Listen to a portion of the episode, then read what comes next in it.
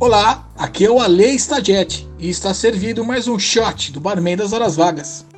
Quem nunca teve uma visita inesperada e servir um drink faz parte do protocolo do bom anfitrião. E tudo fica mais fácil, desde que você tenha um gelo de qualidade, bebidas coringas, mas e o petisco?